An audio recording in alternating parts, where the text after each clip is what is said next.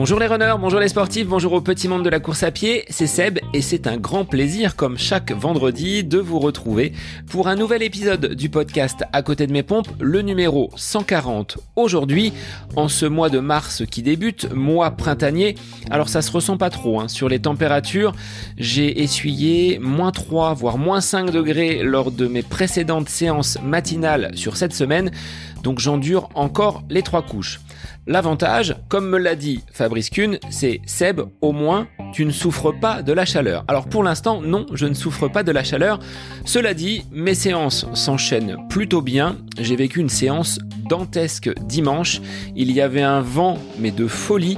J'avais l'impression sur certaines portions d'être complètement balayé de côté par ces énormes bourrasques ce qui ne m'empêche pas de courir, de pratiquer avec assiduité mes séances, respectant mon plan d'entraînement, et comme les distances s'allongent, eh bien, je suis revenu à mes premiers amours, à savoir des Mizuno Rider. Je cherchais une chaussure avec de la stabilité, de l'amorti et un certain confort, je me suis donc tourné vers le magasin Running Conseil d'Orléans où Céline m'a proposé ce nouveau modèle qui, dans sa version 26, offre beaucoup plus de confort. J'avais été un petit peu déçu par le modèle Rider 24 et 25.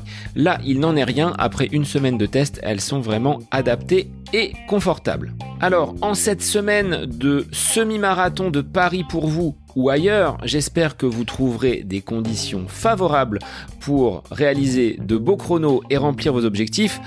Avant de vous présenter mon invité du jour, bah, je voulais saluer Mick42K qui m'a laissé un petit message sur Apple Podcast et qui me dit un des podcasts de référence en course à pied. J'ai découvert ce podcast sur le tard, mais je ne le regrette pas. Seb traite de nombreux sujets et il pose toujours des questions très pertinentes à ses invités. Je suis maintenant presque à jour dans l'écoute de tous les épisodes et j'espère que ce podcast va poursuivre son ascension fulgurante. Bravo Seb pour ton travail et pour ta régularité. Eh bien, merci Mika pour ton commentaire. Effectivement, vous êtes de plus en plus nombreux à rejoindre la communauté des auditeurs du podcast à côté de mes pompes, ce qui me fait fortement plaisir. Et puis l'ascension fulgurante, bah, c'est grâce à vous. C'est vos écoutes, vos partages, vos likes et vos commentaires sur les réseaux qui permettent au podcast de remonter, d'être découvert et d'être de plus en plus écouté. Donc un grand merci à vous, chers auditeurs.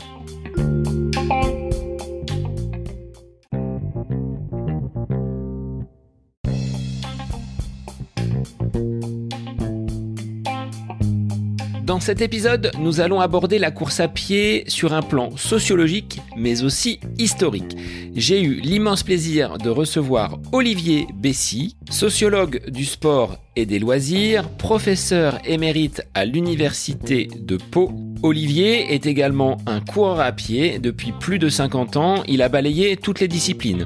De la piste, de la route, du trail à l'ultra trail, il court aujourd'hui après d'autres objectifs, mais avec toujours le leitmotiv, celui du plaisir. L'objectif de cet épisode est de vous éclairer sur l'évolution de la course à pied en tant que phénomène de société et durant ces 50 dernières années, il s'est passé beaucoup de choses, beaucoup de mutations socioculturelles, économiques et aussi technologiques.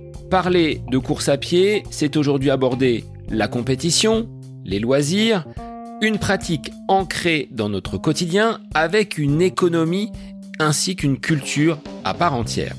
Cependant, courir en 2023 n'a rien à voir avec la course à pied des années 60. Notre sport a connu une véritable métamorphose.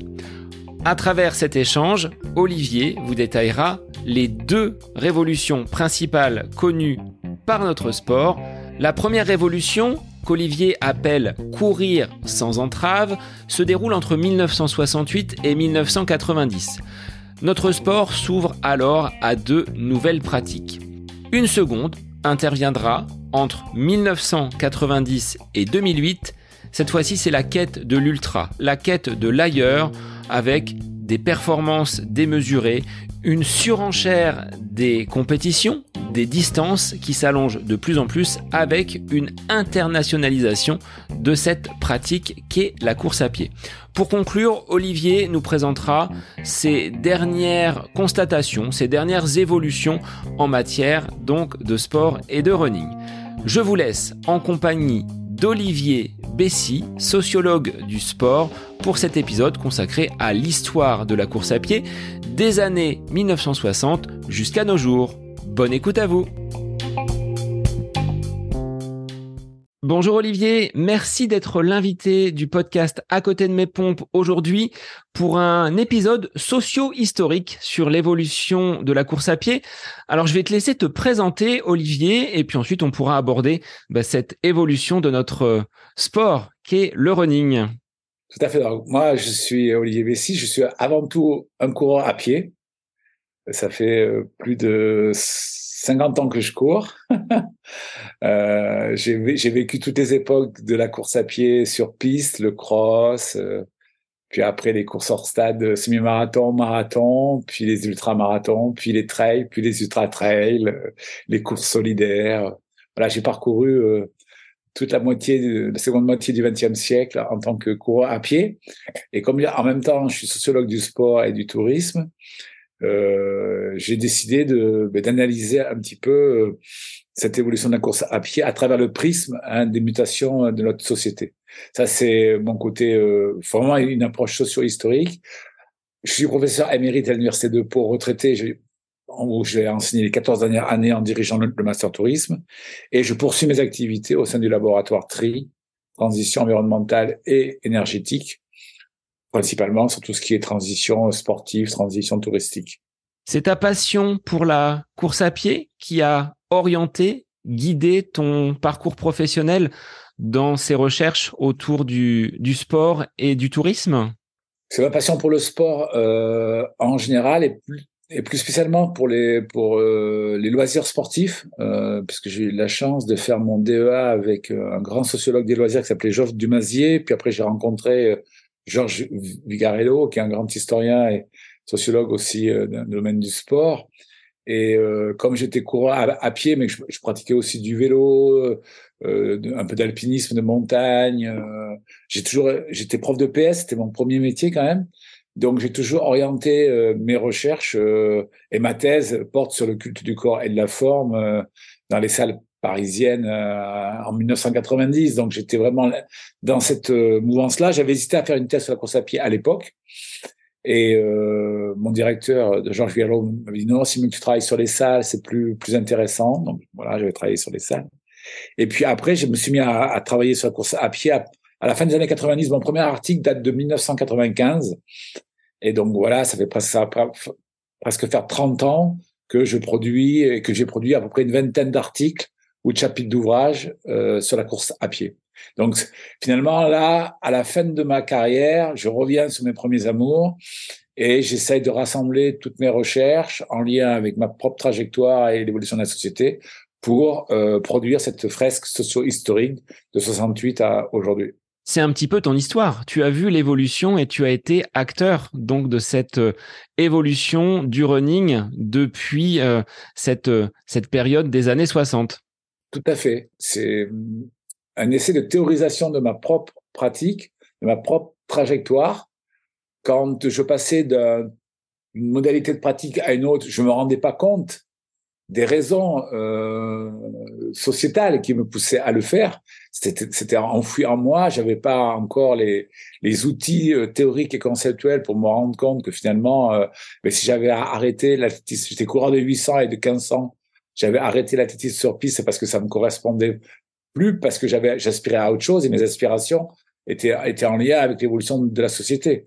Et j'ai toujours aimé courir, mais euh, euh, c'est pas la même chose que de s'entraîner faire de, de, la piste ou d'aller participer à un, semi-marathon ou à un marathon. On change totalement d'univers, on, on, sort des, des stades, on s'entraîne plus du tout de la même façon, on n'a plus les mêmes modes de sociabilité, on change de lieu, d'espace, de temporalité, de fréquence. Donc c'est tout un ensemble de, variables qui se modifient. Après, quand on, arrive sur l'ultramarathon ou les ultra trails, comme j'ai pu finir avec celui de, de Chamonix-Mont-Blanc et de La Réunion, on est encore sur d'autres logiques. Hein. Euh, et ça, c'est très intéressant à, analyser. Et, puis maintenant, aujourd'hui, je, je, reviens à une course à pied, euh, bien-être, santé, euh, ressourcement, plus du tout d'objectifs de performance ou de compétition. Euh, voilà, je cours près de chez moi pour, euh, pour mon bien-être. C'est ce que j'allais te demander. Qu'est-ce qui aujourd'hui, Olivier, te fait encore courir, toi qui as balayé finalement toutes les disciplines que l'on va pouvoir détailler dans notre échange aujourd'hui? Alors, ce qui me fait encore courir, c'est une très bonne question. Je pense que quand on a, on a beaucoup couru, euh, comme moi, pendant 50 ans, et sous des formes différentes, euh, il reste une permanence. Cette permanence, c'est effectivement le plaisir, à un moment donné, de d'avoir les deux pieds décollés du sol, euh, d'être en apesanteur, ce, ce qu'on retrouve pas dans la marche, hein, euh, qu'on retrouve pas dans le vélo non plus, ce sentiment de s'arracher finalement du sol, de voler, euh, d'être en suspension quelque temps. Et plus on va vite, et plus c'est le cas. Alors, en vieillissant, par contre, c'est clair que mes temps de suspension sont nettement moins importants. Mais je suis content de ne pas être totalement blessé et de, pouvoir courir encore, même si je cours beaucoup plus doucement, beaucoup moins longtemps. C'est clair, les intensités, les volumes sont totalement différents. Mais j'éprouve encore ce plaisir de courir même doucement pour finalement m'immerger dans des espaces naturels que j'aime bien. Euh, dans des parcs, dans des forêts, dans du vignoble, en montagne, euh, voilà. Mais bon, il n'y a plus du tout cet objectif de performance et encore moins de compétition. On est vraiment sur euh, un loisir simple, de, du ressourcement, parfois même de la méditation. Ça me permet de, de penser à ce que j'écris.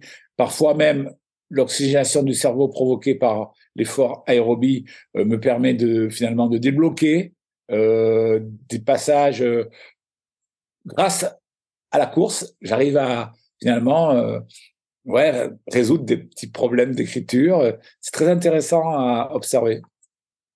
Voilà, et j'aime vraiment courir parce que c'est un plaisir, euh, un plaisir immense.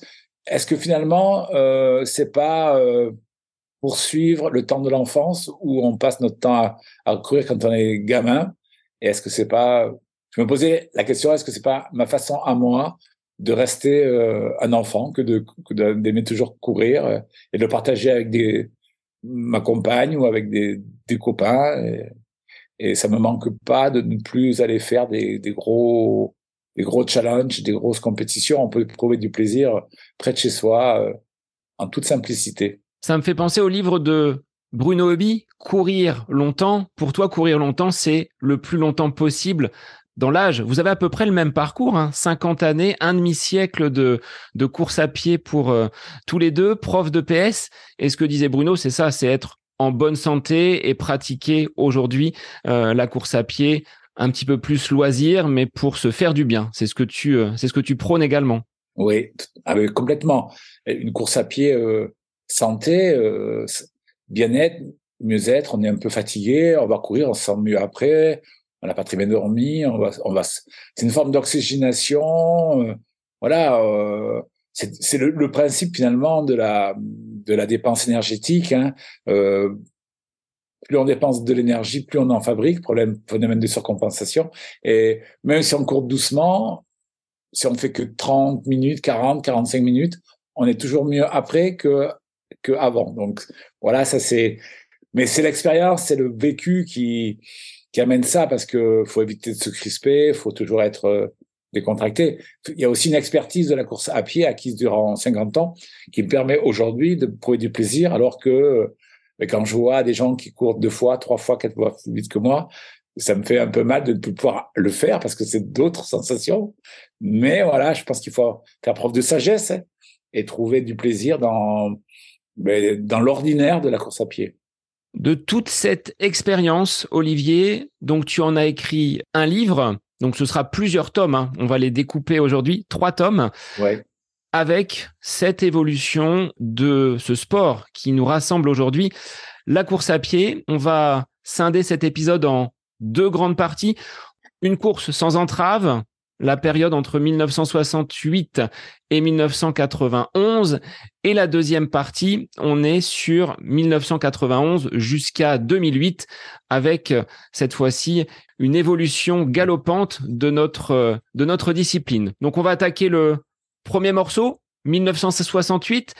Qu'est-ce qui se passe dans les euh, activités physiques? Est-ce que la course à pied est aussi développée qu'elle ne l'est aujourd'hui? Ou est-ce qu'on est sur un, un schéma totalement différent Oui, la course à pied n'est pas aussi développée qu'elle est euh, aujourd'hui. Euh, en 68, on est encore sur une course à pied très très traditionnelle sur piste et en cross en cross country. Hein. mais en lien avec les, les nouvelles valeurs euh, de 68, la, la contestation, euh, l'hédonisme, l'accomplissement de soi, la liberté, qui sont, les nouvelles valeurs qui bousculent les codes culturels jusqu'alors en vigueur. Euh, de nouvelles modalités de la course à pied vont se développer au début des années 70 avec l'apparition du, jogging qui nous vient des États-Unis, hein, qui, était, en avance culturellement sur nous et qui va se diffuser en France durant toute la décennie euh, euh, 70, 80. Euh, et en même temps, euh, vont se développer les, enfin, les crosses vont évoluer avec des courses open, ouvertes. C'est-à-dire que le cross reste pas figé uniquement sur l'élite, hein, sur les meilleurs, mais s'ouvre sur des courses de masse, à l'instar du course du Figaro du Sud-Ouest. Et on va, on va voir apparaître la grande marée des courses hors stade, euh, dont la première est créée en 1973, Marve Jeune qui est la pionnière rebelle, comme, comme je l'appelle, parce que euh, eh ben, elle doit lutter contre euh, la Fédération française d'athlétisme, hein, euh, qui s'oppose à, ce, à, ces nouveaux usages, parce que elle semble qu'il leur échappe, qu'il lui échappe, ces nouvelles façons de courir, et ça va générer des conflits pendant une vingtaine d'années qui sont d'ailleurs toujours pas euh, totalement euh, résorbés. Et on voit de nouveaux profils de coureurs euh, apparaître, des femmes notamment qui étaient hier totalement absentes, mais aussi des, amateurs de tout niveau hein, qui incarnent ce que j'appelle la figure du coureur ordinaire, c'est-à-dire le, le coureur qui n'a pas du tout la stature d'un athlète, ni la morphologie, qui n'a pas forcément fait de compétition lorsqu'il était au collège ou au lycée ou en club, mais qui va découvrir dans la course à pied eh ben, une, une liberté de pratique, une, une, une façon de se faire euh, plaisir, de se faire du bien. Et euh, au départ, donc la revue Spiridon qui accompagne ce mouvement est dans la contestation de, du mouvement sportif traditionnel. Puis progressivement, ce mouvement sera repris par la société de consommation euh, puisque les valeurs sont quasiment identiques, et on passe d'un mouvement de contestation finalement à un, un, un, mouvement de consommation de la pratique de la course à pied. La revue Spiridon disparaît au début des années 80, elle est remplacée par la revue Jogging International, qui est vraiment pas du tout la même chose, hein, c'est le plaisir de courir, euh, qui est dans son slogan. Donc on est vraiment sur une nouvelle manière de courir qui s'inscrit dans ce que j'appelle la société postmoderne, c'est-à-dire euh, où on casse les, codes de la modernité qui étaient euh, très centrés sur euh, ben, l'ordre, la contrainte, l'ascétisme, voilà.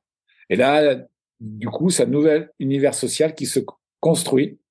on peut parler de la construction d'un nouvel, nouvel univers social et la course à pied en est un témoin, un analyseur, un sismographe particulièrement intéressant dans la mesure où elle euh, où elle montre à, à, travers toutes les modalités que j'ai citées auparavant finalement comment elle s'inscrit dans cette euh, nouvelle société. Cette société finalement de runners, de coureurs à pied, elle suit l'évolution de notre société traditionnelle, la société française qui se libère de certains euh, carcans, on va dire après mai 68, va également avoir ce transfert sur la pratique sportive. Alors c'est sur le sport d'une manière générale, euh, notamment dans les nouvelles pratiques de loisirs qu'on a appelées les pratiques de plein air. Hein. je pense à, l'escalade, au, surf, euh, à la planche à voile, au parapente, euh, qui s'inscrivent dans la même euh, dans la même dynamique en, fait. Hein.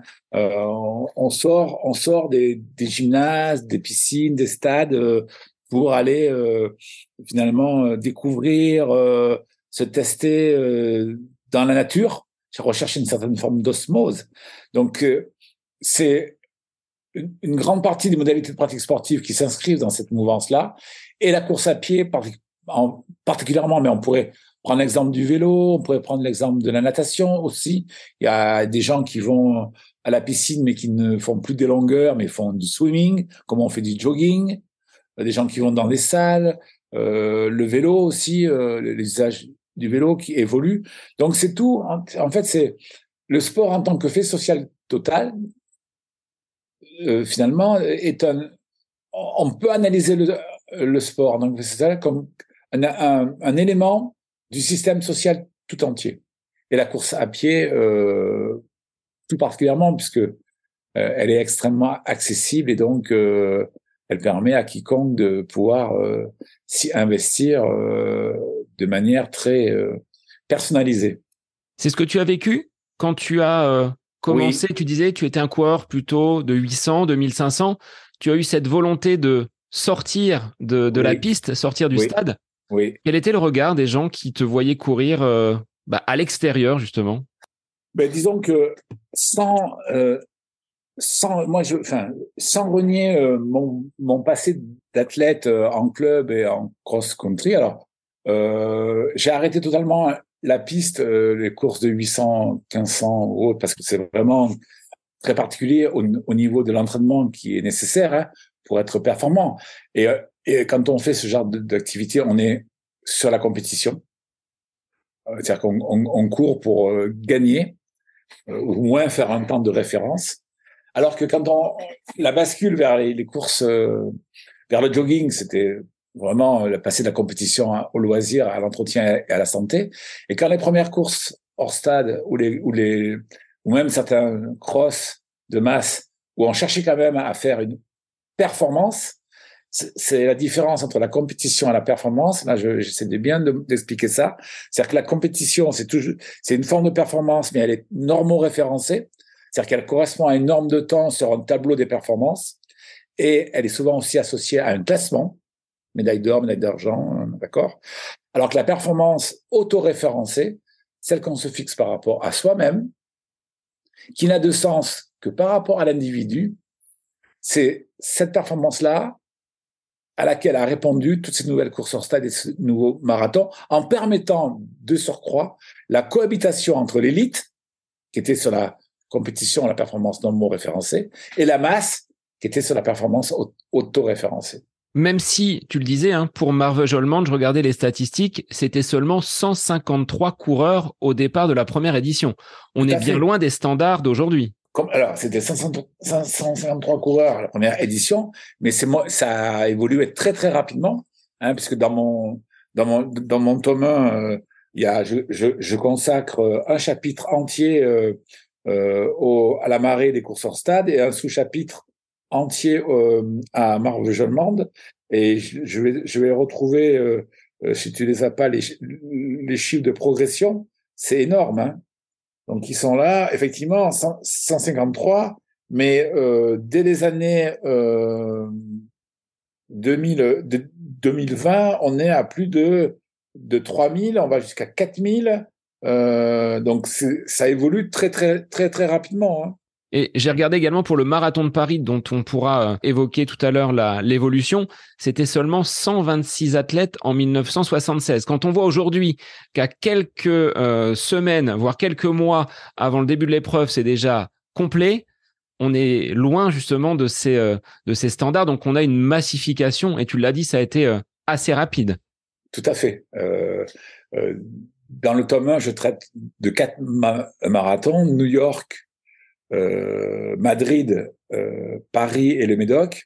Euh, donc à cette époque-là, New York, c'est l'icône des marathons symbolisant cette, cette nouvelle manière de, de, courir et de se fixer des objectifs de terminer un marathon en fait, hein, euh, ouvert au plus grand nombre. Euh, on est sur la découverte d'une ville, d'une ville très urbaine, à New York. Euh, c'est pareil, là, c'est un club local qui veut un petit peu s'opposer à, à la course à pied traditionnelle, qui, qui le crée, c'est un peu des marginaux, puis progressivement, ça devient l'événement, le marathon qu'il faut avoir euh, couru, euh, avec beaucoup, pareil, une progression du nombre de participants très importante. On est sur le même cas sur euh, sur Madrid, euh, qui après le franquisme, donc euh, à la fin du franquisme, euh, dès la première édition en 98, affiche 5000 personnes dans la rue et, montre et montre que contrairement à Paris, on peut dès la première édition avoir de la masse si on propose un concept adapté à l'époque.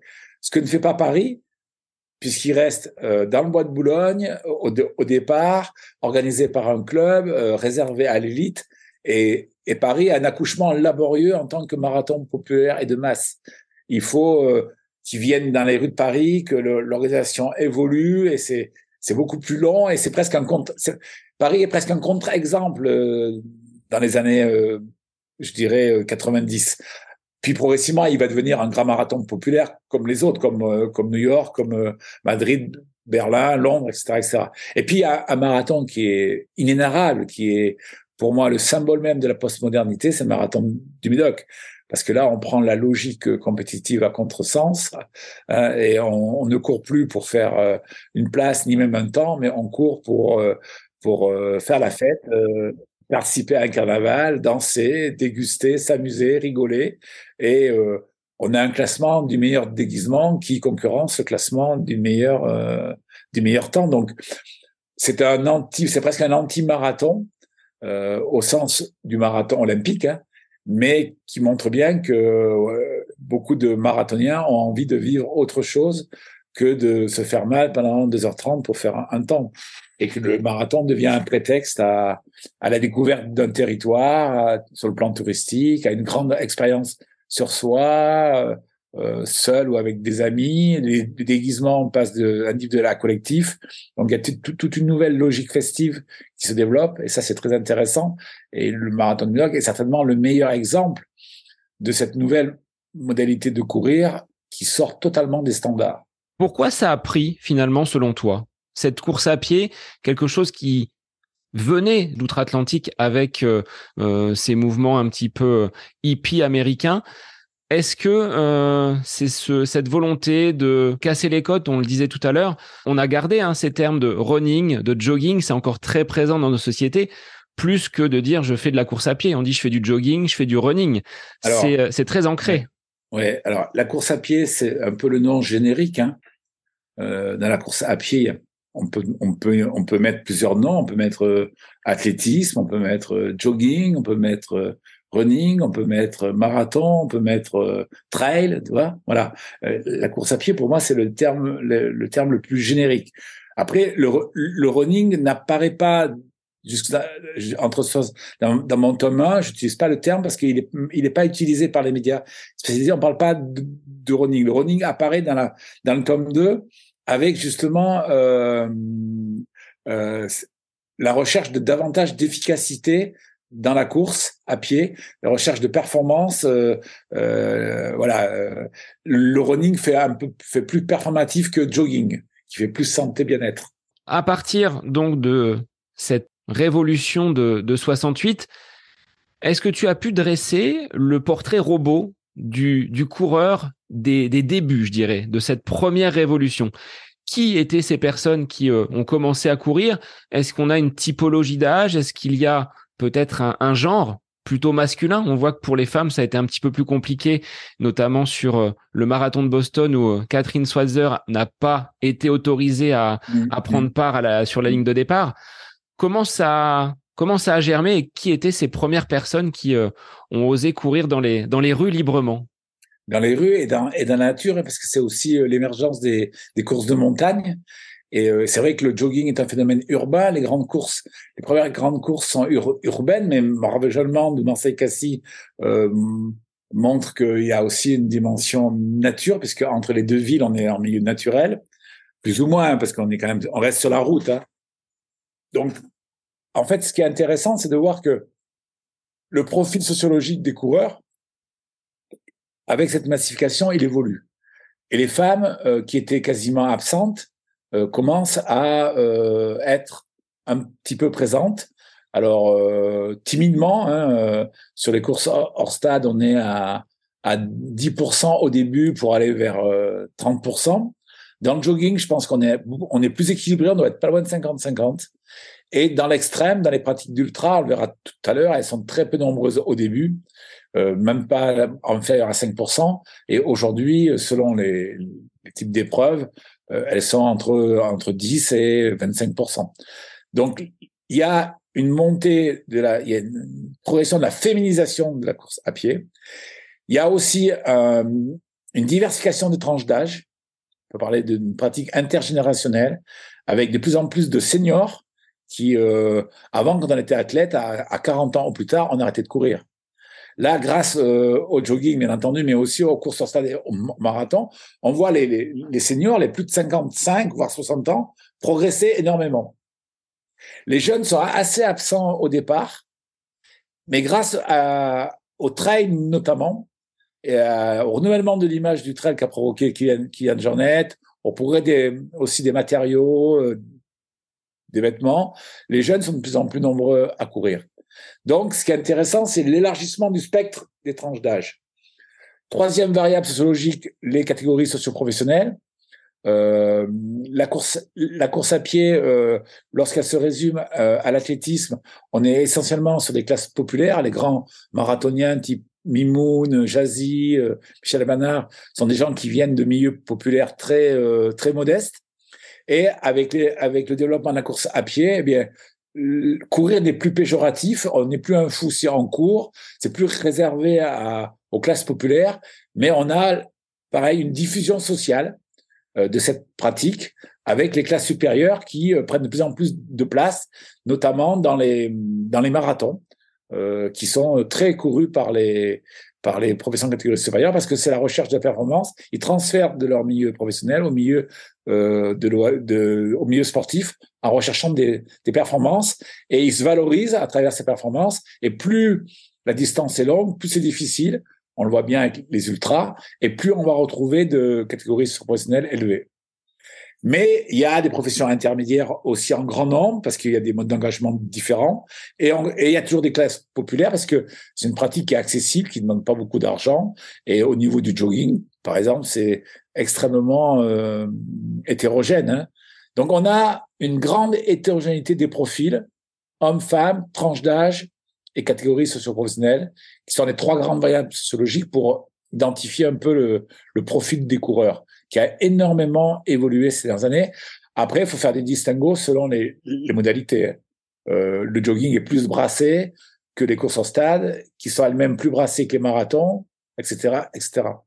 Olivier, est-ce que dans cette évolution du loisir, hein, tu le disais tout à l'heure, on peut faire un lien avec le temps de travail qui est de moins en moins important au fil des décennies? Si on remonte dans les années 30, nos, nos aïeux travaillaient 6 euh, jours sur 7.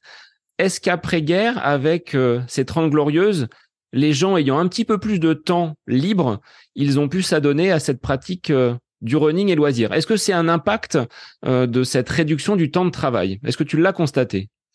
Ben, il est clair que l'évolution quantitative euh, du temps consacré au loisir n'a fait que croître au XXe siècle, euh, sur la sur la journée, sur la semaine, sur l'année, même sur la vie.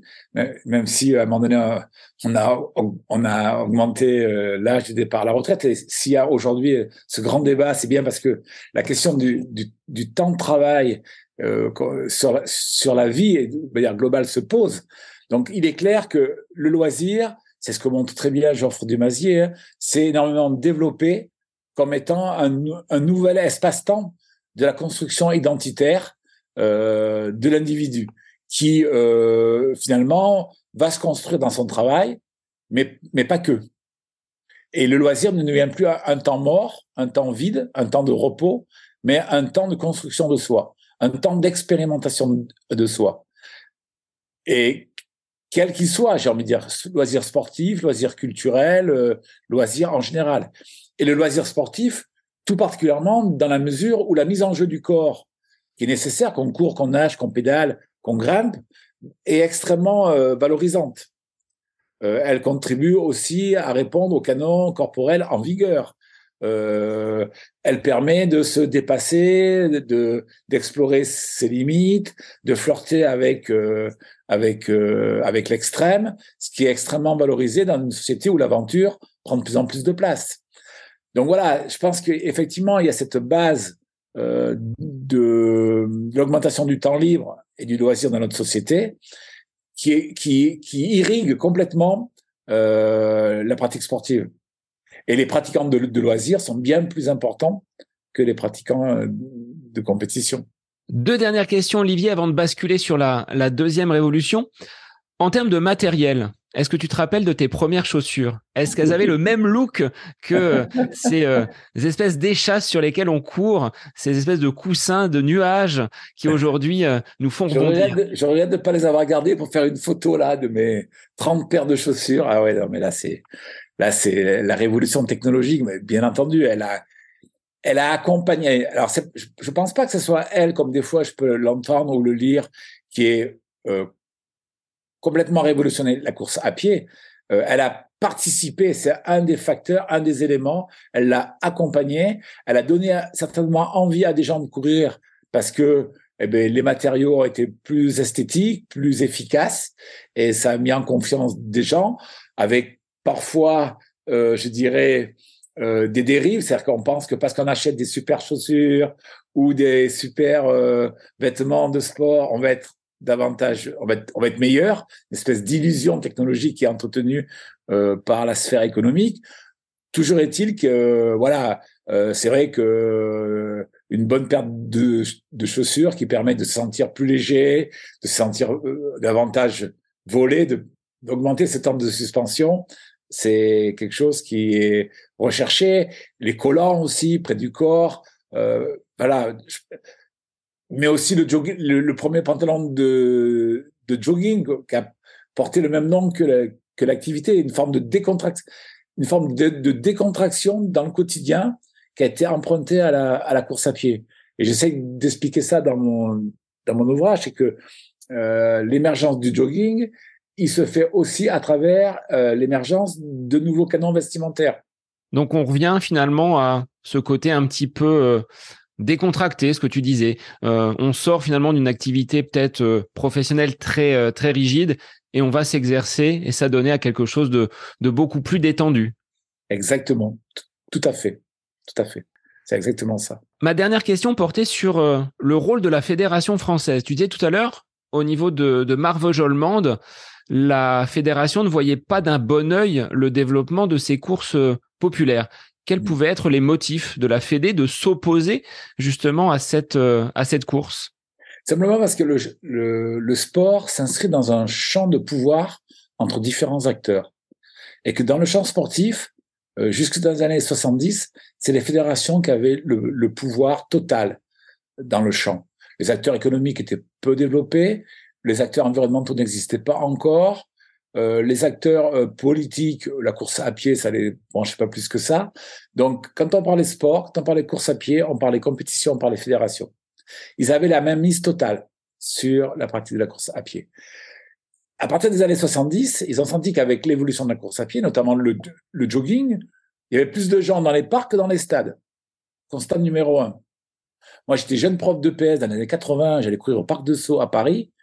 Et chaque année, je voyais, de plus en plus de monde dans les allées. Et je me disais, il y a un truc qui se passe, quoi.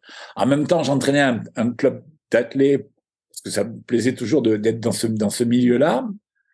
Et, il y avait peu de gens qui venaient au club. Vous voyez, donc chanter ce premier, premier, euh, premier décalage, en fait. Et puis, euh, au fil des années, c'est un, décalage qui s'est, euh, qui qui, qui a augmenté, en fait. Et il y a de plus en plus de gens qui se sont mis euh, à courir en dehors, en dehors des clubs, en dehors, en, dehors des stades. Alors on l'a vu pendant le confinement, hein, où il y avait plus de, de clubs et plus d'entraînement. Et moi, dans mon village, il y a 1000 habitants. J'ai jamais vu autant de personnes courir. Je les vois plus aujourd'hui, mais euh, sur euh, la période confinement, ça a été euh, exponentiel. Est-ce plus ou est-ce qu'ils vont courir à d'autres endroits? Parce qu'en fait, pendant le confinement, il y avait l'effet spatial du, du, kilomètre autorisé. Exactement. Et effectivement, moi, je voyais beaucoup, beaucoup de gens courir. C'est pas pourtant qu'ils ont arrêté, mais comme ils, aiment, comme, ils, comme ils aiment bien aller courir dans un parc avec des copains ou voire même sur un stade en club, il y a une dispersion que le confinement avait lim, limitée. Mais du coup, je sais, je, je me souviens plus la question que tu m'as posée. Alors, c'était par rapport à la, à la Fédé. Ah oui. Donc, la Fédé. Pour les constats, c'est ça. Deuxième constat, c'est, c'est eux qui organisaient les compétitions. Et pour la première fois, on a des courses hors stade organisées par des associations qui se passent du label de la fédération. Donc, ils perdent la même mise sur l'organisation des compétitions euh, de, de course à pied. Et ça, pour eux, c'est insupportable parce que c'est une perte de pouvoir. En fait, le sport, comme d'autres champs de la société, sont, sont des champs où il y a des enjeux de pouvoir entre les différents acteurs. Il y avait peut-être un enjeu monétaire et financier derrière. Alors, il y a l'enjeu, il y a l'enjeu monétaire et financier, mais il y a, il y a, surtout l'enjeu symbolique de, de considérer que euh, on est l'acteur numéro un qui euh, édictons, euh, qui édicte les, les normes, les valeurs, les modalités. Et malheureusement, mais c'est l'opposé de la fédération. Donc forcément, euh, il y a conflit. À la seconde édition, euh, le directeur du comité départemental de, du comité régional, je crois, de, du Languedoc, vient mettre sa voiture en travers le départ. Parce qu'il veut pas que la course ait lieu. Donc, donc voilà, et, et ça, c'est une espèce de guerre, euh, une guerre picrocoline, voilà, qui se, qui se déclare et qui se joue entre la Fédé et les premiers organisateurs de courses hors stade. La Fédé mettra du temps à accepter euh, ces courses, ce qui fait que il y a beaucoup de gens qui euh, quitteront les clubs parce qu'ils supporteront plus euh, cette attitude-là, pour finalement les accepter en, en son sein euh, euh à la fin des années 80, disons à la fin des années 80, début des années 90, de, pour avec une commission des courses hors stade. Mais ça a été long, quoi. Ça a été long. Mais c'est la même chose lorsque le Grand Raid se crée en 1989. On va y, on va y revenir sur le tome 2. Mais c'est pareil. Ils veulent pas que les gens aillent courir dans la nature. Ils voulaient pas que les gens aillent courir en dehors des stades, participent à d'autres compétitions que ceux édictés dans le calendrier officiel. Et ces courses hors stade, aujourd'hui, est-ce que tu pourrais les dénombrer? Est-ce qu'on sait à peu près combien il en existe en France? Alors oui, on sait, on sait, on sait qu'il y a 4500 à peu près courses hors stade, trail, trail compris. Avec des gros rassemblements comme tu le disais, le Grand Raid, l'UTMB, les marathons de Paris, les 20 km. Et aujourd'hui, il y a plus de trails, il y a plus de trails que de courses hors stade en milieu, en milieu urbain que de, hein, on est, c'est les trails, le trail qui a pris le, le devant, quoi. Alors qu'au début, il était minoritaire. Hein, au, au, début des années 90, il y a très peu de trails. Après cette euh, première révolution, donc période 1968-1990-91, on bascule dans une toute autre sphère où là, la pratique commence à être démocratisée et il y a cette volonté d'aller toujours plus loin, toujours plus fort entre guillemets sur euh, sur les compétitions. C'est ce que ouais. tu appelles la quête de l'ultra et de l'ailleurs. Oui, qui correspond à la à l'hypermodernité. Euh, donc l'hypermodernité, c'est une nouvelle forme sociétale euh, qui se finalement qui se qui apparaît au tournant des, des années 80, 90 hein, en promulguant un récit qui est basé sur la performance, vraiment le culte de la performance. Euh, Alain Ehrenberg, 1991, euh, la démesure, le toujours plus haut, toujours plus vite, toujours plus loin, la surenchère. Je parle même d'illimitisme en fait. Hein. C'est nos limites. Hein. On va toujours euh, chercher à, à, à, faire plus de kilomètres, plus de dénivelé, aller courir euh, dans des contrées toujours plus lointaines, plus exotiques. C'est ça que ça que j'utilise le terme. D'ailleurs, donc l'individu hyper moderne, en fait, il, s'inscrit dans une nouvelle forme de société qui est extrêmement mondialisée sur le plan économique, apparition de nouvelles technologies, euh, un processus d'accélération de la société, tout va tout va plus vite, hein, et dans une forme d'hyperconsommation euh, et de mise en spectacle de soi-même. En fait, euh, c'est l'hypermédiatisation, l'hypermarchandisation, l'hypertechnologisation. Voilà et, la, course à pied n'échappe pas à cette tendance culturelle de fond, dans la mesure où euh, ben, la majorité des coureurs vont chercher à intensifier leur expérience, euh, plus extrême, euh, plus lointaine. C'est ce que tu disais par rapport au, au grand raid, finalement L'arrivée, finalement, de ces courses lointaines, des, des contrées qu'on ne connaît pas et qu'on ne maîtrise pas sur un territoire qui serait proche, entre guillemets. Tout à fait. Et l'objectif est de se défier en repoussant les, les limites spatiales. C'est pour ça qu'on va dans le marathon des sables dans le désert, on va au Grand Raid à La Réunion, euh, on va aux États-Unis sur des grandes courses, euh, voilà. Et donc ça, c'est repousser ses, ses limites, euh, s'explorer, aller au-delà, en finalement en priorisant une, identité performative en, explorant les quatre coins de la planète. Ça qui est très très intéressant à observer, c'est que on veut aller courir dans le monde entier. Le monde entier devient un, grand stade de course à, pied. Et on va privilégier les, milieux un peu hostiles, que sont la jungle, le désert, la haute montagne, euh, euh, voilà. Est-ce que c'est à cette époque-là, Olivier, que les euh, tours opérateurs sportifs vont voir le jour, type Globe Runner entre guillemets, où on vous propose un séjour clé en main à travers des paysages ouais, c'est exactement à cette époque-là que les tours opérateurs commencent à intégrer la course à pied parce qu'ils ont compris. Ils avaient commencé avec la marche.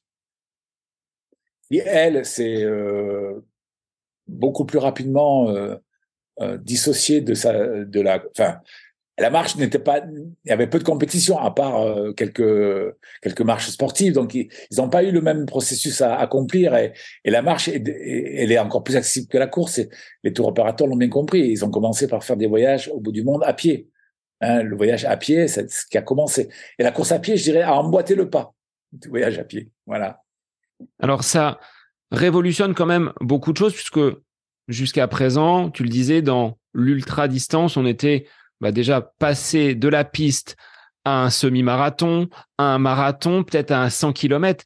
Là, on dépasse et on balaye toutes ces euh, euh, toutes ces barrières. On peut euh, réaliser 150, 160 km comme sur le Grand Raid sur une île qui n'est pas des alors hospitalière, oui, mais le relief et ce que l'on peut trouver comme terrain de jeu, c'est pas ce qu'il y a de plus propice pour courir. Non, mais c'est, ça contribue, ça contribue à la motivation pour aller à la Réunion. C'est que les, les gens, ils recherchent de l'ex, toujours plus d'extrêmes.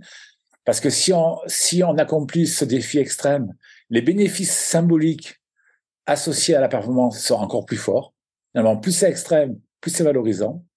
On y recherche aussi de l'exotisme, de l'ailleurs, toujours, toujours plus d'ailleurs, parce que c'est plus des paysans que d'aller courir dans les Alpes ou les Pyrénées, parce qu'on y a déjà été en vacances et on est moins, on recherche vraiment l'expérience la, plus intense hein, dans l'ultra et dans, et dans l'ailleurs, avec les bénéfices, avec un, avec des bénéfices euh, symboliques qui sont euh, euh, extrêmement importants. quand on, quand un, un ultra trailer dit ben, j'ai fait l'UTMB ou j'ai fait le Grand Raid de la Réunion, ça claque. Et dans le milieu, c'est une forme de reconnaissance collective qui est extrêmement importante. Et les gens aujourd'hui, ils ont besoin de ça.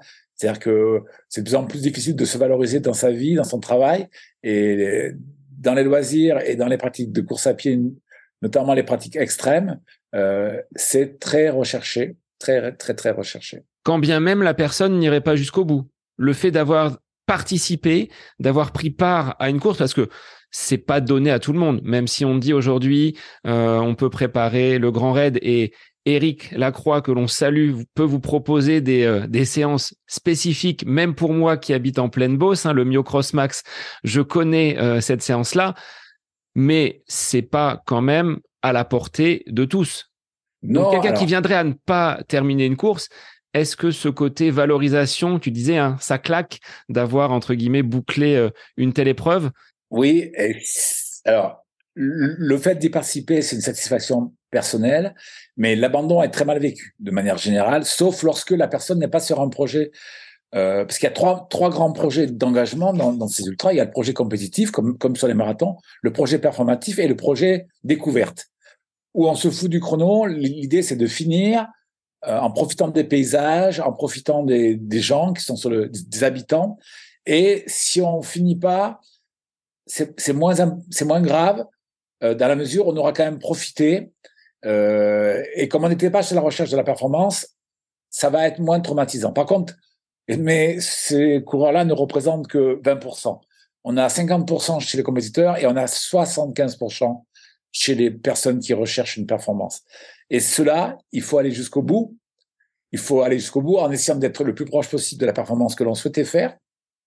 Mais c'est pas très grave si on dépasse d'une heure ou deux. L'idée, c'est d'aller jusqu'au bout en réalisant la meilleure performance possible par rapport à l'état de ses ressources du moment. Et, et le finir en se disant, voilà, j'ai été jusqu'au bout, j'ai optimisé mes ressources, je suis fier de moi, j'ai accompli mon, mon défi. Euh, c'est extrêmement valorisant pour moi. Là, après, on pourrait faire un, autre sujet d'épisode. Au-delà de la performance, c'est la souffrance que parfois endurent certains coureurs.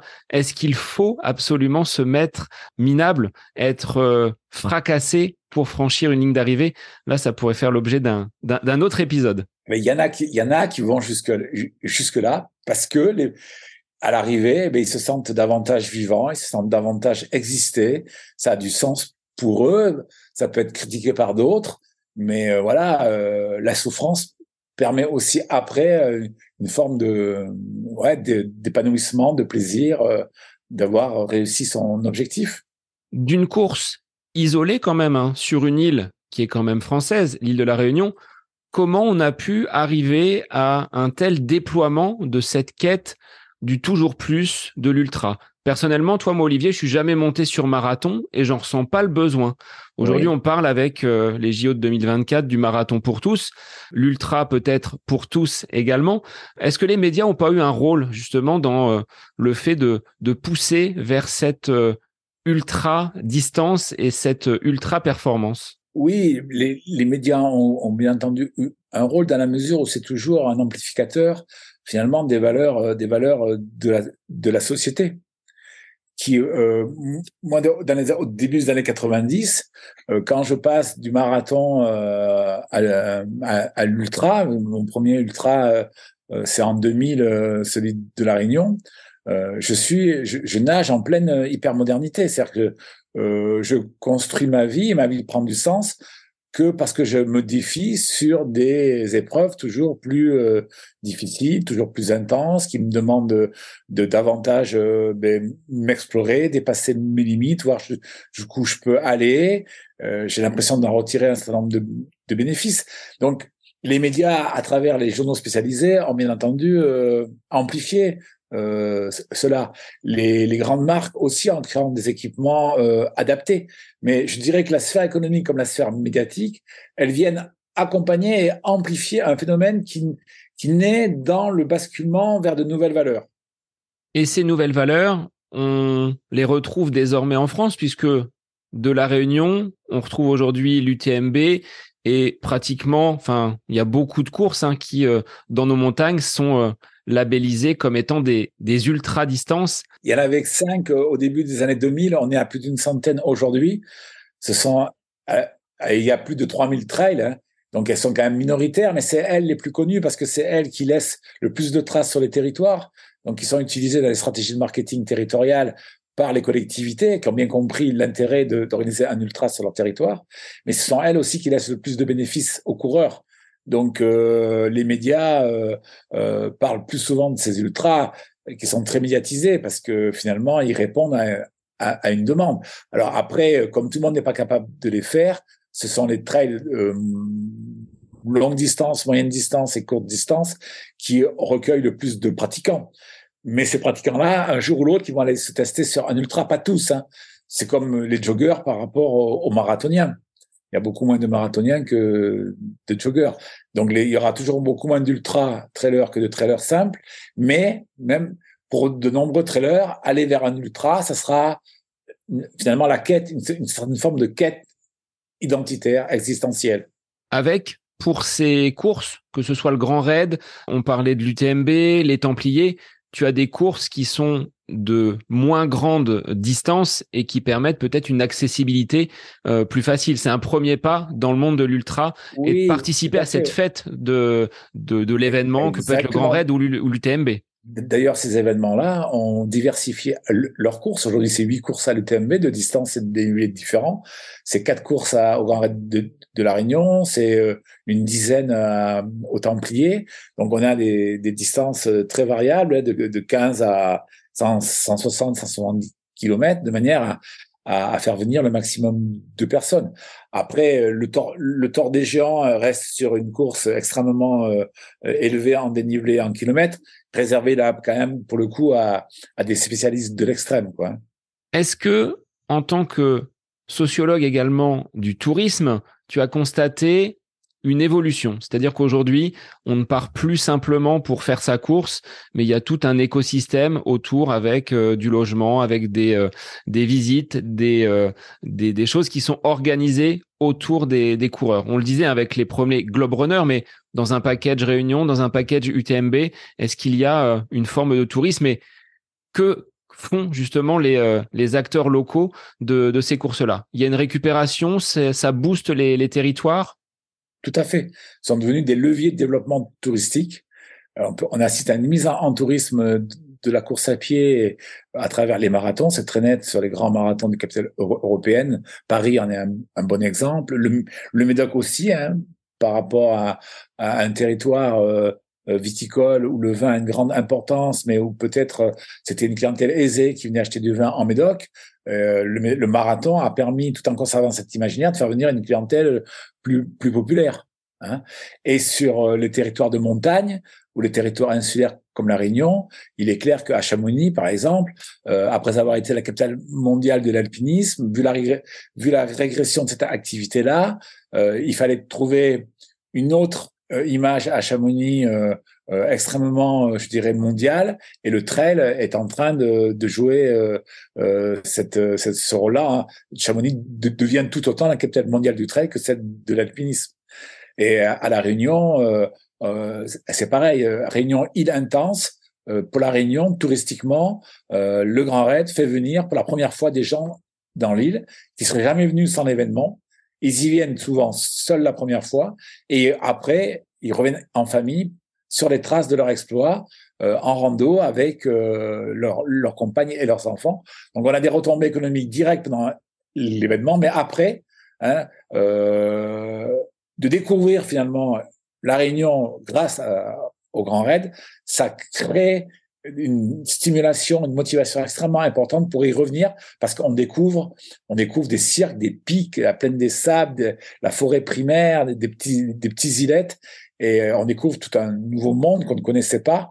Et c'est grâce à l'événement parce que il y a des gens qui vont à la Réunion, bien entendu, sans faire le Grand Raid, mais le Grand Raid est un attracteur touristique extrêmement puissant. Après y avoir pris part, est-ce que c'est cette découverte de l'île qui t'a donné envie de t'y installer justement? Non, parce qu'en fait, euh, pas du tout, parce que j'ai participé à mon premier grand raid. L'été, j'ai déménagé en, en août 2000 et j'ai participé au grand raid en octobre 2000. C'est une fois sur place, mais j'avais, ça faisait longtemps que ça me, que ça me démangeait. Et euh, mais bon, il y a quand même un obstacle, c'est le coût financier. Hein, et on le voit bien parce que contrairement à l'UTMB, euh, le Grand Raid n'a pas le même pourcentage d'étrangers hein, euh, euh, et, pas autant de nationalités. Hein. L'UTMB, c'est plus de 140 nationalités. La Réunion, on est à, à, 50. Oh, je parle en 2022. C'est monté progressivement. Et les étrangers non, non réunionnais et non français et dom donc vraiment euh, euh, des non français, pour faire global, c'est 10%.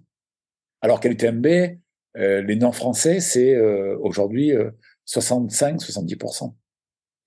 À cause de l'éloignement géographique, du coup, à cause du coût financier, euh, le fait d'être suspendu à l'avion, euh, c'est quand même un coût important, mais les bénéfices sont tellement importants que j'ai interviewé des gens, euh, ils font des sacrifices financiers énormes pour aller courir à la Réunion, parce que pour eux, c'est la course qu'il faut faire. Est-ce qu'il n'y a pas derrière un côté décélérateur? Tu vois qu'on on monte petit à petit. Il y a cette quête du toujours plus, de l'ultra. Est-ce qu'une fois qu'on a atteint ce Graal, comme une bulle un peu euh, spéculative, hein, ça va forcément retomber derrière? Est-ce que tu l'as constaté dans euh, ce milieu de la, de la course à pied? Oui, alors c'est l'objet euh, de, de, mon tome 3 hein, de l'archipel de la course à pied, où les valeurs de l'hypermodernité continuent d'exister. Hein. Tous ces grands événements dont on parlait extrêmes ont toujours autant de succès, mais en même temps se développent de, nouvelles manières de courir euh, à travers des trails, à travers même des marathons, à travers de, nouvelles courses où on n'est plus dans cette quête de l'extrême et de l'ultra, de toujours plus, de toujours euh, plus, plus loin, plus fort, plus haut. Donc il y a bien de nouvelles valeurs. On va s'attacher à davantage de, de sens on va donner à sa pratique, à découvrir davantage de territoire. On va être dans la recherche de liens sociaux plus, plus importants, d'immersion dans le milieu plutôt que de domination. Donc c'est voilà, c'est la trans, c'est la transmodernité, la troisième révolution, cette hybridation entre les valeurs de l'hypermodernité qui existent toujours, parce qu'on est toujours dans une société mondialisée, marchandisée, médiatisée, mais de nouvelles valeurs qui s'inspirent finalement des, des premières valeurs de la postmodernité, euh, où on va un peu contester euh, cette, cette façon de, de vivre, de consommer et de courir, pour revenir à des choses plus simples, plus sobres, plus slow, plus basiques, voilà, plus durables, plus responsables. Donc on est sur cette tendance un petit peu écologiste finalement? Oui. Alors c'est la balance écologisation, technologisation, marchandisation qui caractérise le mieux la transmodernité, c'est l'hybridation dans les consommations. Parce qu'on le voit, des trailers refusent aujourd'hui de prendre l'avion, de ne plus voyager pour aller, euh, par exemple, faire le trail du mont Fuji euh, avec un impact environnemental trop important. Ils vont préférer rester euh, sur un territoire beaucoup plus national. Exactement. Voilà. Mais ces déclarations-là, on les entendait pas il y a une... cinq ans même, et aujourd'hui, on les entend. Alors, il y a parfois un décalage entre les discours et les actes, hein, mais euh, c'est quand même un discours que l'on entend. Euh, il y a encore beaucoup de greenwashing, mais il y a aussi des épreuves qui s'appellent des, éco-marathons ou des éco-trails euh, qui se développent euh, avec le souci euh, de, de, de, respecter l'environnement, euh, de respecter les habitants, une dimension sociale, culturelle, euh, écologique, mais, mais aussi éco économique. C'est-à-dire qu'on n'est pas contre le développement économique, mais il faut qu'il soit maîtrisé. Il ne faut pas que ce soit la logique économique qui l'emporte sur les, sur les deux autres logiques. Donc il y a ce, ce, souci d'équilibre entre les trois logiques qui participent au, au développement durable des, des territoires.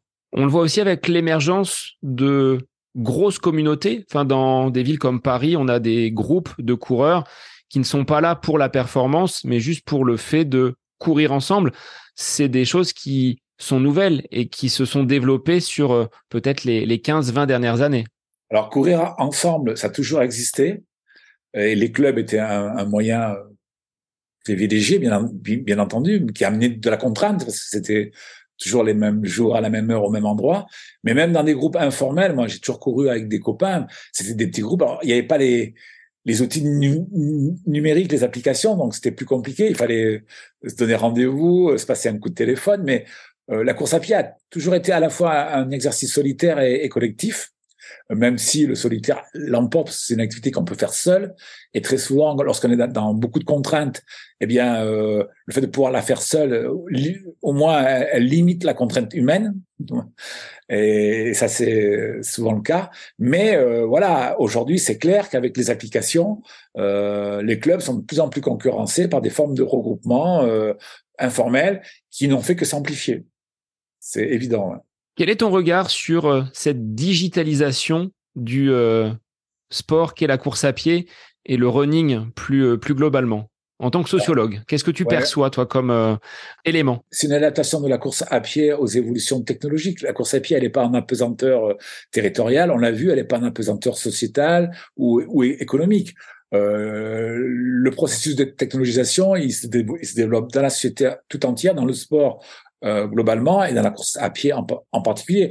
Moi-même, j'ai pas, je fais pas partie de cette génération-là, ce qui fait que j'en suis un piètre utilisateur et je, je cours sans chronomètre, euh, j'utilise pas d'appli, euh, euh, voilà. je, je, mais parce que j'ai une expertise, un vécu et que j'ai envie quand je cours d'être vraiment totalement ouvert, que mes sens soient ouverts à l'environnement. À, voilà, j'ai jamais couru non plus avec un Walkman. Je veux être à l'écoute des sensations, euh, du bruit de la nature, euh, euh, observer, m'émerveiller être courir dans la neige là avant-hier.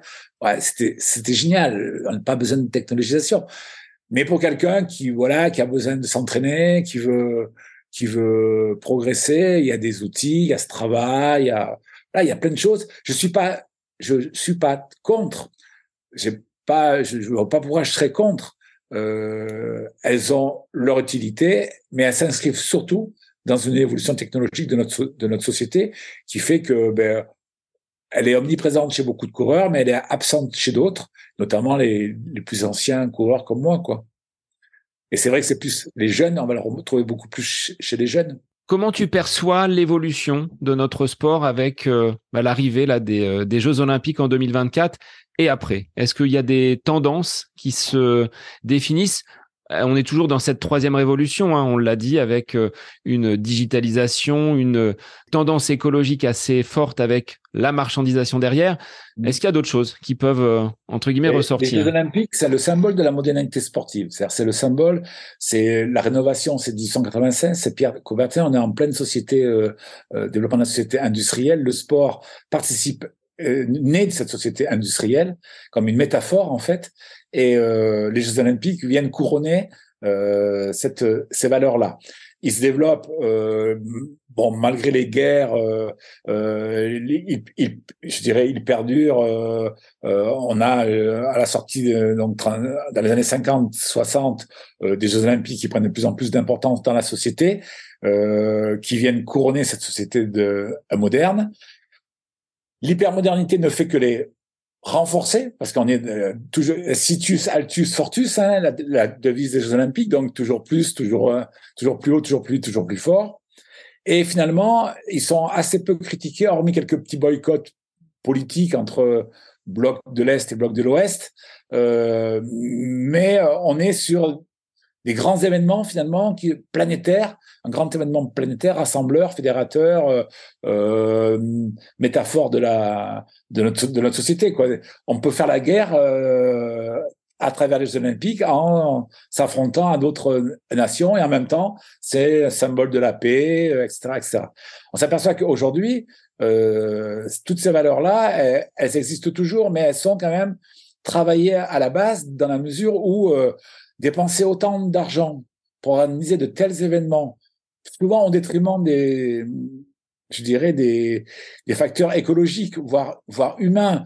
Euh, on est sur une, on est sur une illusion hein, euh, d'égalité, euh, je dirais, sociale dans les Jeux Olympiques ou même d'égalité géopolitique. Les Jeux Olympiques, ça profite aux pays industrialisés quand on voit la, répartition des médailles. Donc voilà, moi je suis assez critique dans la mesure où je pense que c'est un, événement qui, avait du sens à une époque. Je trouve qu'il en a beaucoup moins aujourd'hui. Et en 2024, en France, organisé à, Paris des Jeux Olympiques, moi, franchement, euh, là, bon, je peux, on peut trouver des, des facteurs positifs, hein, c'est pas ce que je veux dire, mais il y a quand même, je trouve qu'on est en manque d'esprit critique par rapport à, à ce type d'événement qui est, qui est too much, qui a plus trop de sens aujourd'hui. Est-ce qu'on a encore les moyens de se payer une telle gabegie? D'argent, euh, euh, voilà.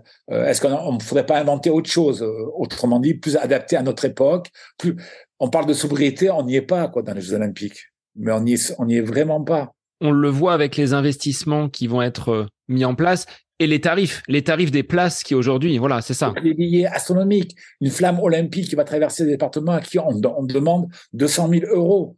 Mais de qui se moque-t-on, quoi? Donc là, on est sur quelque chose qui euh, fera partie du, du troisième tome? Non, je ne parlerai, pas des, je parlerai, parlerai pas des Jeux Olympiques. Alors, peut-être je ferai allusion au marathon, qui me paraît être, c'est une bonne idée d'avoir créé, parce que ça correspond effectivement à l'évolution de la course à pied, en même temps que le marathon olympique, un marathon ouvert à tous.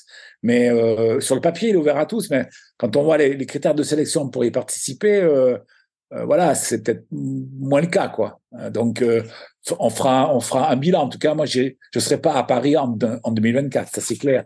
Merci Olivier pour euh, bah, l'ensemble de ces éclairages. Alors, j'aurais une dernière question euh, oui. que je pose à mes invités.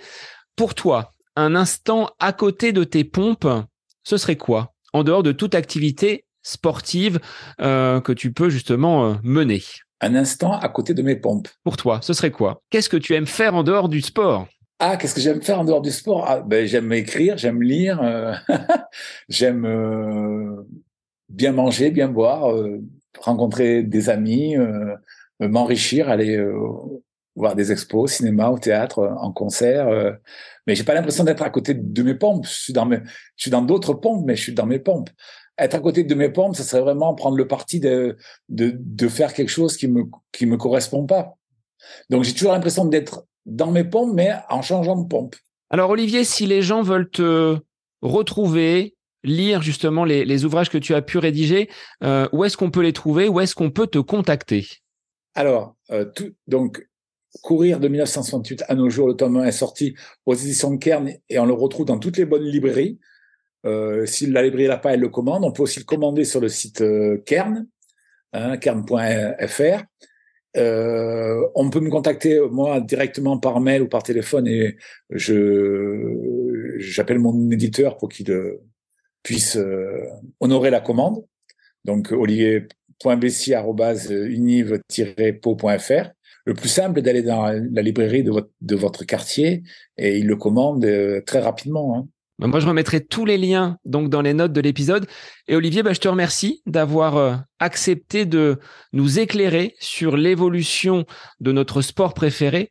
Derrière course à pied, on entend running, on entend jogging, on entend trail, on entend euh, marathon et piste. Donc c'est euh, assez global. Donc merci à toi d'avoir pris du temps pour bah, nous exposer justement ces, ces différentes anecdotes.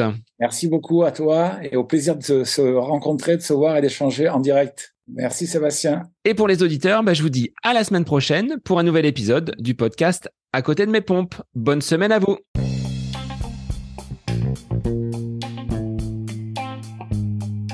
J'espère que cet épisode avec invité vous aura plu. Je vous remercie infiniment de votre écoute. Pour euh, faire remonter le podcast dans les classements, je vous invite à laissez une petite évaluation sur Apple Podcast, 5 étoiles, un petit commentaire, ça me fera énormément plaisir et vous permettrez au podcast d'être remonté, diffusé, euh, déployé sur euh, ces différentes plateformes de façon euh, bah, plus importante encore qu'il n'est actuellement. Et puis je vous invite à me retrouver sur les différents réseaux, hein, Facebook, Instagram. Laissez votre petit message, votre commentaire, ça me fait plaisir d'échanger avec vous. Si vous avez des questions, si vous voulez voilà échanger sur quelconque sujet en lien avec la course à pied, mais pas que, parce que le sport c'est une philosophie de vie et c'est une passion qui nous anime de façon commune, donc n'hésitez pas à venir échanger avec moi. Sur ce, je vous souhaite une bonne fin de semaine, un bon week-end et je vous dis à la semaine prochaine pour un nouvel épisode du podcast à côté de mes pompes.